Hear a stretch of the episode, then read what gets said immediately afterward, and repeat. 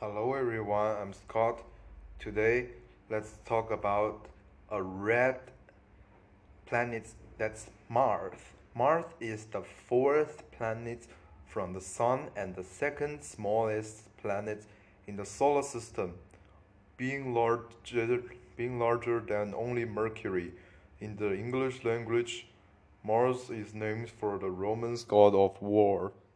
Mars is the terrestrial planet with a thin atom field less than 1% that of Earth and has crust primarily composed of elements similar to Earth's crust as well as a core made of iron and nickel.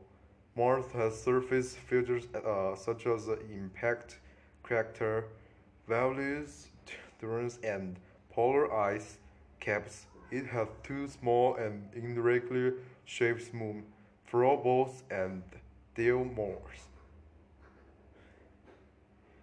Some of the most noble, uh, notable surface features on Mars include Olympus uh, the largest volcanoes and uh, and highest known mountains on any planet in the solar system, and Valles Marineris, one of the largest canyons in the solar system, the Bedros uh, Basin in the northern hemisphere,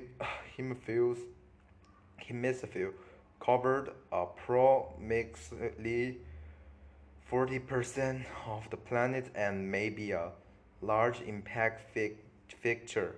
Days and seasons on Mars are comparable to those of Earth, as the planets have a similar rotation period and title of the rotational axis relative to the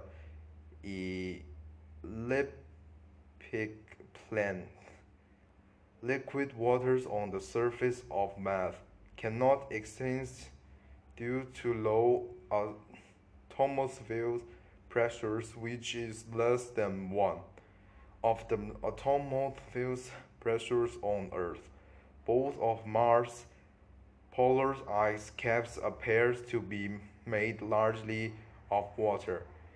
In the distance past, Mars was likely weather and those possibly more suited for life. Okay, that's it.